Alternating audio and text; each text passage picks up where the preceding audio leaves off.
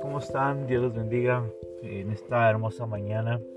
Aquí saludos desde Montreal, Canadá. Acá ya son las 7 de la mañana con 12 minutos y estamos contentos de estar aquí con ustedes para poder este poder llevar a cabo el mensaje del día de hoy. Entonces, este agradecemos que están conectándose los hermanos y que pueden eh, escuchar el mensaje. Estando orando a Dios cuando el hermano Tyson me, me, dijo, eh, pues el Señor me recordó un pasaje de la escritura que viene en Mateo. Si tú gustas leer tu Biblia o si gustas escucharlo, Mateo, eh, en, perdón, en Evangelio según San Juan capítulo 17. Y hemos estado hablando en, la plataforma ya por varios tiempo sobre el libro de Mateo. En el libro de Mateo vemos, eh, eh, vemos Mateo, Marcos, Lucas y Juan. Son cuatro evangelios que ven, la, ven el enfoque de la vida de Cristo. Entonces, ellos, ellos escribieron acerca de Cristo, fueron cuatro escritores. Y en el libro de Mateo veíamos eh, el anuncio de Jesucristo en el capítulo 1 en el capítulo 2 y capítulo 13 vemos cómo eh, Jesús fue bautizado para cumplir justicia o la obediencia a la ley. Y en Mateo capítulo 4 vemos también ahí cómo Jesús eh, fue llevado al desierto. No fue inmediatamente puesto en el ministerio, sino fue llevado al desierto por el Espíritu. O sea, la, no fue el diablo el que lo llevó al desierto. Si usted lee la Biblia en Mateo capítulo 4, eh, fue el Espíritu que lo llevó al desierto. Eh, cuando uno ve en la Biblia la palabra desierto, quiere decir prueba. Entonces el Espíritu Santo, Dios permite que seamos probados para ver si nuestra fe en el ministerio va a ser fuerte o no. Entonces las pruebas que vienen vienen de diferentes maneras, de diferentes tamaños. Inclusive Jesús le dijo a Pedro, Pedro, oh, el diablo me ha pedido zarandearte, pero oro por ti para que tu fe no decaiga. Entonces eh, Dios mismo permite que las pruebas vengan a nuestra vida para forjar nuestra fe. Es como cuando pasas años y no te ponen un examen, no pasas año. Entonces quieres pasar de primaria a secundaria, tienes que poner un examen, de secundaria a prepa tiene que haber un examen. Igual es la fe. La fe, unos dicen que creen en Cristo, pero cuando son probados avientan la toalla. Entonces, de eso no se trata el ministerio. Seremos probados y no es para aventar la toalla, sino es para ser probados, ser evaluados. Entonces, eh, ser hacedores de la palabra implica ser probados. Entonces vendrá una situación que no te guste, a lo mejor viene un problema fuerte económico, un problema matrimonial, un problema con los hijos, un problema de, enfermedad. No sabemos cómo venga el, decimos en México, no sabemos cómo venga el ramalazo, no sabemos cómo venga el problema, pero es necesario que vengan para ver de qué está hecha la fe. La fe tiene que... Oye, me encantan los gallos. la, fe, tiene que ser probada. los gallos significan que ya es hora de levantarse. Así que la fe tiene que ser probada. Entonces la fe es muy importante. Evaluar, hay que evaluar. Entonces Jesús fue evaluado en tres áreas. Si usted lee Mateo capítulo 4, Jesús fue evaluado en identidad. Jesús fue evaluado en recursos y Jesús fue evaluado en destino, en identidad, en recursos y en destino. Eh, para los que están oyendo esta transmisión, también estamos por varias plataformas para las redes sociales. Así que estamos transmitiendo para Nicaragua y para Estados Unidos. Y entonces Jesús fue evaluado en identidad, recursos y destino. Y, entonces fue Jesús aprobado porque Jesús dijo, escrito está, no solo de pan vive el hombre, sino de toda la palabra que sale de la boca de Dios. O sea, Jesús tiene una fe firme, una fe agresiva. Y en medio de tu prueba eso es lo que tienes que tener, una fe agresiva, tienes que tener una fe fuerte. Eh, número dos, Jesús fue evaluado en recursos Pueden silenciar el micrófono si gustan, pero si no, no hay problema. Jesús fue evaluado en recursos y recursos son los que definen nuestra confianza. Si tú, si tú vas al mandado y no traes dinero, pues no traes recursos, entonces no hay confianza, no compras nada. Pero cuando es quincena o cuando te pagan, ¿cómo vas? Bien contento al mandado, ¿verdad? Entonces compras mucho porque tienes recursos. Bueno, Jesús te dio un gran recurso en la cruz del Calvario, te dio su sangre, te dio su poder, te dio su autoridad y no, generalmente no lo no lo usamos ese recurso y tenemos que entender que tenemos poder y autoridad en Cristo Jesús. Es un recurso que Dios nos ha dado. Y finalmente Jesús nos da destino. Jesús fue probado en destino. El diablo le, tentó en destino y Jesús dijo, vete de mí Satanás. Pero le dijo, escrito está, vete de mí Satanás, al Señor tu Dios adorarás y él solo servirás. Entonces cuando Jesús es probado su fe, él sale adelante de los problemas por una fe agresiva. Entonces, si tú tienes problemas, si tú estás pasando por una crisis en tu vida personal, agárrate de la fe, aférrate de la fe y esa te va a sacar adelante. La fe en la palabra de Dios, no en los hombres. Dice la Biblia, maldito el hombre que confía en el hombre. No confíes en los hombres, no confíes en, los ministros, en los pastores. No, no, no, no pongas tu confianza en los ministros. Pon tu confianza en Dios, porque los ministros te vamos a fallar. Algún, algún error nos van a encontrar, porque siempre nos encuentran errores a los pastores, a los profetas, a los apóstoles, a los músicos, a todos, a los cristianos. Siempre nos cuentan, nos, nos van a encontrar errores y horrores. Entonces no pongas tu mirada en los ministros, pon tu mirada en Dios. Nosotros como ministros debemos de tener buen ejemplo y debemos de ser buenos, buenos ejemplos para los demás, pero vamos a fallar porque somos humanos, tenemos, eh, tenemos este, todavía una naturaleza que a veces se revela y entonces te fallaremos y eh, Jesús no te va a fallar, entonces pon tu mirada en Cristo no en el ministro, no. Y ahí, eh, ahí yo veo mucho problema porque el día que te falla el pastor se te cae el mundo.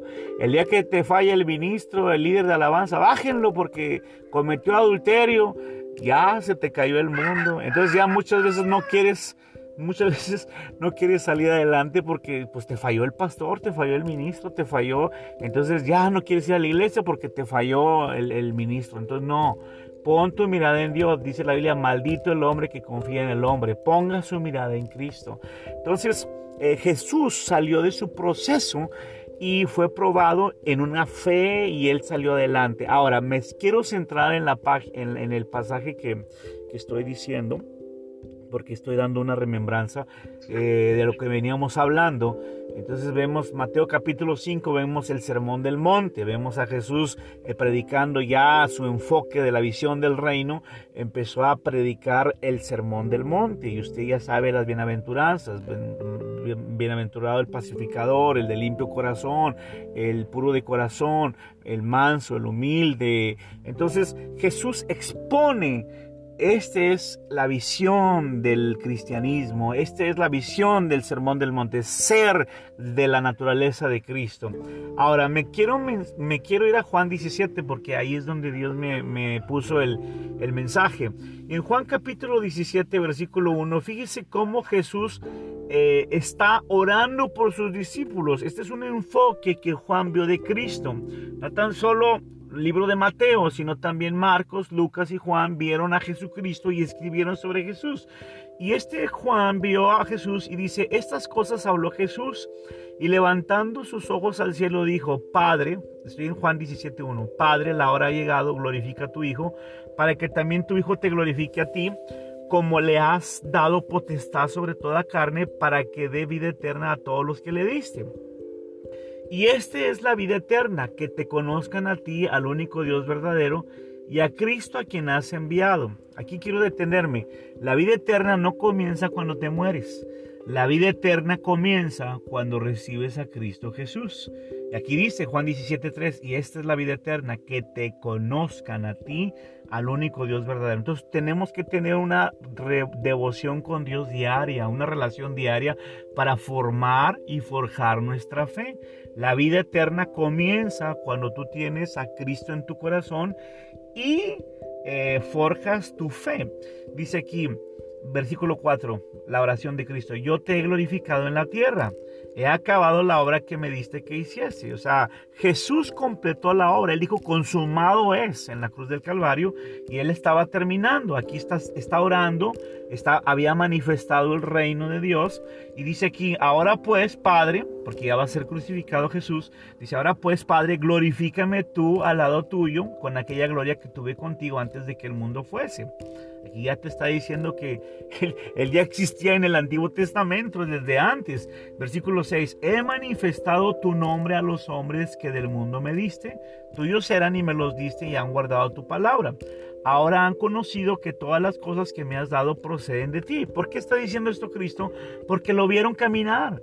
Jesús, es Dios, este verbo se hizo carne y Jesús lo vieron caminar y con prodigios, milagros y señales. Y dice, ahora me han conocido por todas las cosas que me has dado. Versículo 8, porque las palabras que me diste se las he dado y ellos las recibieron y han conocido verdaderamente que salí de ti. Y han creído que tú me enviaste. Los discípulos cuestionaron a Cristo muchas veces y creyeron, aunque batallaban en creer, ellos finalmente creyeron. Ahora, versículo 9, yo ruego por ellos, no ruego por el mundo, sino por los que me diste, porque tuyos son y todo lo mío es tuyo y lo tuyo mío, y he sido glorificado en ellos. Y ya no estoy en el mundo, mas estos están en el mundo y yo voy a ti.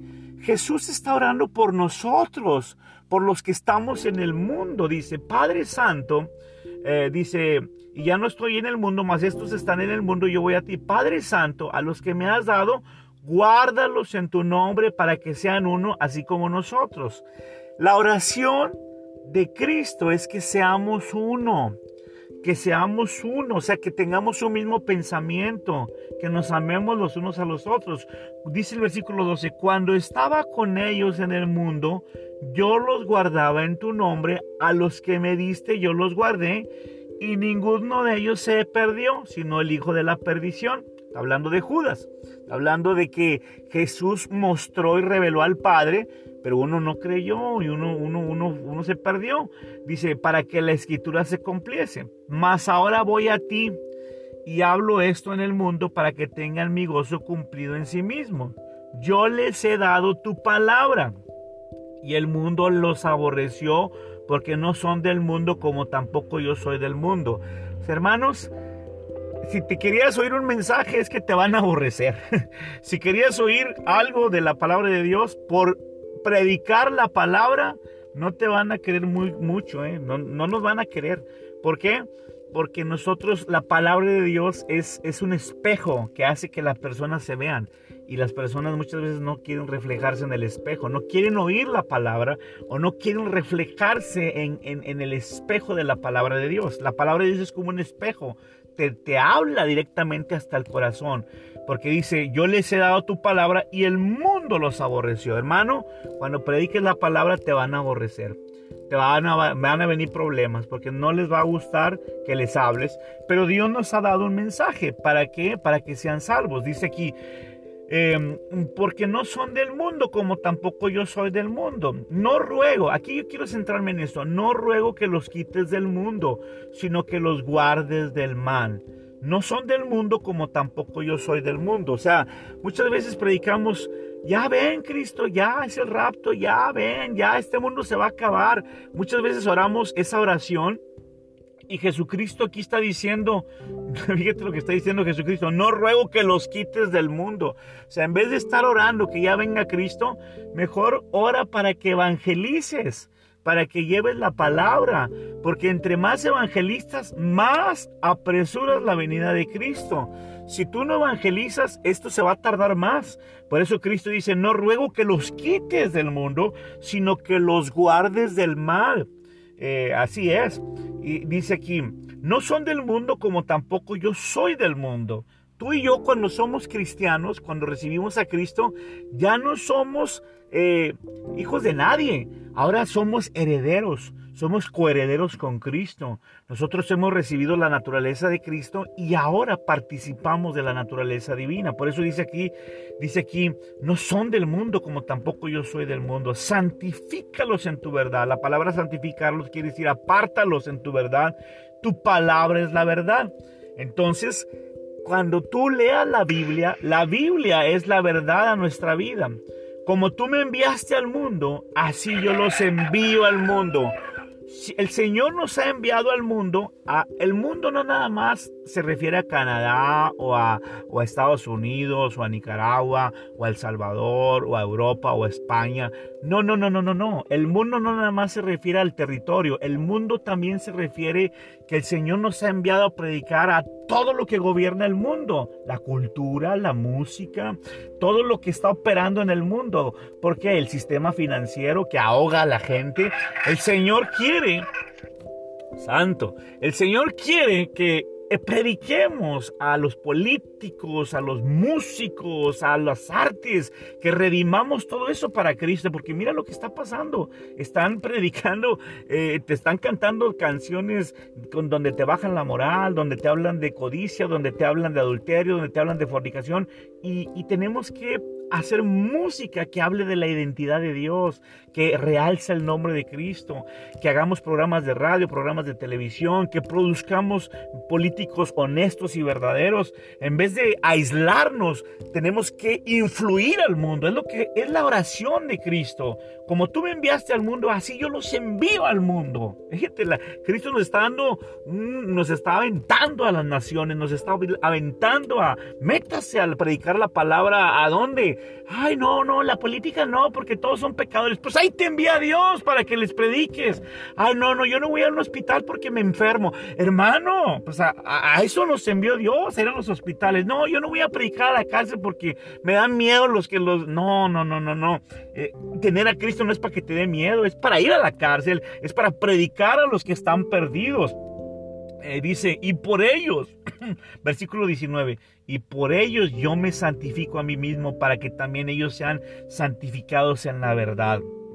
Mas no te ruego, dice el versículo 20, ya voy a terminar, mas no ruego solamente por estos, sino también por los que van a creer en mí por la palabra de ellos. Fíjate, aquí estamos incluidos nosotros. Nosotros no vivimos en el tiempo de Cristo, no estuvimos con Cristo, no anduvimos en las calles con Cristo, pero Cristo se está acordando de nosotros aquí en el versículo 20. Dice, mas no ruego solamente por estos, recibiéndose a los discípulos, sino también por los que van a creer en mí por la palabra de ellos. ¡Wow! Aquí tú y yo hemos creído y, estamos en la misma cobija con Cristo. ¿Por qué? Porque nos está, nos está incluyendo. Dice aquí, no te ruego por esto, sino también por los que van a creer, para que todos sean uno como tú, oh Padre, en mí y yo en ti, que también ellos sean uno en nosotros, para que el mundo crea que tú me enviaste. Hermano, si no somos uno en Cristo, está muy difícil que crean en Cristo. Si tú no tienes amor, no tienes gozo, no tienes paz, no tienes paciencia, no desarrollas la naturaleza de Cristo y andas enojado todo el tiempo, peleándote todo el tiempo, enfermo todo el tiempo, este, estás maldiciendo todo el tiempo, estás quejándote todo el tiempo, pues nunca van a ver a Cristo en ti y entonces nunca van a creer porque pues si tus hijos te ven que te estás quejando todo el tiempo, pues cómo van a creer en Cristo los hijos. ¿Por qué los hijos de los pastores no creen en, en, Cristo? ¿Por qué tenemos tanto problema con hijo de pastor? Porque una cosa es el púlpito y otra cosa es en la casa. Y muchas veces estamos una, damos una careta ahí en la congregación y en la casa somos otro. Y entonces nuestros hijos no quieren estar con nosotros. ¿Por qué? Porque no nos creen. No nos creen. Yo tuve ese problema, yo lo tuve que corregir con mis hijas. ¿Por qué? Porque yo tenía que ser congruente, lo que predico con lo que vivo. Imagínate, yo predicaba este, sobre ofrendar y diezmar y en la casa yo no daba nada. Y entonces mis hijas me decían, papá, o sea, ¿cómo? Estás hablando una cosa acá y acá no la estás viviendo. Mis hijas me lo decían. Y, yo tuve que pedirle perdón a Dios. ¿Por qué? Porque no, eso no está bien. O sea, no podemos estar predicando algo que no vivimos. Corrijamos eso, hermano. tenemos que ser ejemplo con nuestra esposa, con nuestros hijos. Por eso, por eso hay tanto divorcio y tanta separación. ¿Por qué? Pues porque no nos creen. Somos una cosa en, el altar y otra cosa en la casa. Dice allá, dice el esposo, dice el esposo allá en la iglesia estás predicando santo, santo y acá en la casa la lucha sigue hoy cristiano. Entonces tenemos que ser congruentes para que seamos uno esa es la oración de Cristo, para que seamos uno en ti, dice, para que todos sean uno como tú, oh Padre, en mí y yo en ti, que también ellos sean uno en nosotros, para que el mundo crea que tú me enviaste. Si, si no hay una identidad y una congruencia, el mundo no nos va a creer.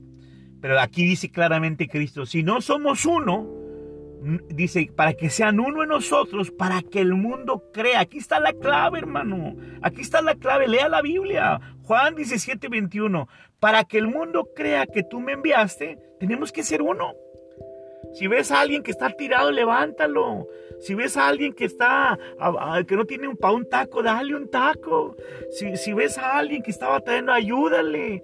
Eh, no, no podemos Mire, por ejemplo, anoche yo estaba trabajando, yo estoy, yo trabajé toda la noche y está trabajando uno de Canadá y uno de un árabe. Y entonces el árabe no está haciendo bien el aseo, no lo está haciendo bien. Y en cambio ahí estoy yo, atrás de él, levantando la basura que él no recoge. ¿Por qué? A él le están pagando, a mí también, pero él no está haciendo bien su trabajo yo podría, yo podría reportarle y decir, ese árabe no está haciendo bien su trabajo. En cambio, yo estoy atrás de él levantando la basura que él está tirando. ¿Por qué? Porque tenemos que hacer bien nuestro trabajo. Y él vio que estaba recogiendo la basura que él estaba tirando y al final él me ayudó y me pidió una disculpa. Entonces, en vez de estar enojado porque él está tirando la basura, ayudémosle a nuestro vecino, a alguien. Porque si no, ¿cómo van a creer que Dios nos envió? Y aquí termino diciendo, Jesús dice, la gloria que me diste, yo se las he dado para que sean uno así como nosotros somos uno. ¡Wow! La gloria que me diste, yo se las he dado. El poder que, Jesús tiene, Él nos lo ha regalado. La gloria que Él tuvo, Él nos la ha regalado. Aquí dice Juan 17, 22, la gloria que me diste, yo se las he dado para que sean uno así como nosotros somos uno. Hermano, Juan 14, 12 dice, de cierto, de cierto digo que el que en mí cree, mayores cosas hará en mi nombre. Entonces, ¿qué estamos haciendo? Evaluemos nuestra vida a la luz de la palabra. Pidámosle perdón a Dios si hay que pedirle perdón, decirle Señor, tú estás acudiendo a la iglesia. Hoy a los que hay que evangelizar son a los de la iglesia, porque tal parece que no estamos siendo testimonio. De hecho, Apocalipsis 3:20 dice que aquí yo estoy a la puerta y llamo. Si alguno abre su corazón, yo entraré a él, cenaré con él y él conmigo. Ese, ese pasaje no se lo está diciendo al pecador. Ese pasaje va dirigido a la iglesia de la Odisea, a la que se había enfriado. Una de las señales de los postreros tiempos es que el amor de muchos se enfriará. Hoy tal parece ser que hay que evangelizar a la iglesia. En vez de evangelizar al perdido, parece ser que tenemos que evangelizar a la iglesia otra vez porque como que no hay mucho testimonio. Y Dios está sacudiéndonos, hermano. Este es un mensaje que tal vez a lo mejor no le va a gustar, pero bueno, yo estoy predicando algo que el Señor ha tratado conmigo y lo digo con mi corazón en la mano. Todas las predicas que he predicado primero Dios me ha corregido a mí y me sigue corrigiendo. Y esto, la fe siempre es corregida, siempre se está corrigiendo porque el Señor quiere que seamos uno, diariamente, diariamente, ir al altar, diariamente ser congruente, diariamente. Señor Jesús, en esta mañana te damos gracias por este tiempo, Dios. Y yo te pido que haya un arrepentimiento en nuestras vidas. Te pido una unción fresca en esta mañana Espíritu Santo, ven y trae una convicción en nuestra vida de pecado. Si hay algo que hay que confesar, perdónanos, Señor. Y si no somos cristianos, Señor, en este momento que recibamos a Cristo, si hay alguien que no tiene a Cristo en su corazón, porque tener a Cristo es tener frutos. Y si no hay frutos, no tienes a Cristo. Así de simple. Los frutos son la evidencia de tu cristianismo y tenemos que tener frutos. Señor Jesús, perdónanos si estamos eh, sin frutos y ayúdanos a mostrar los frutos de tu Espíritu.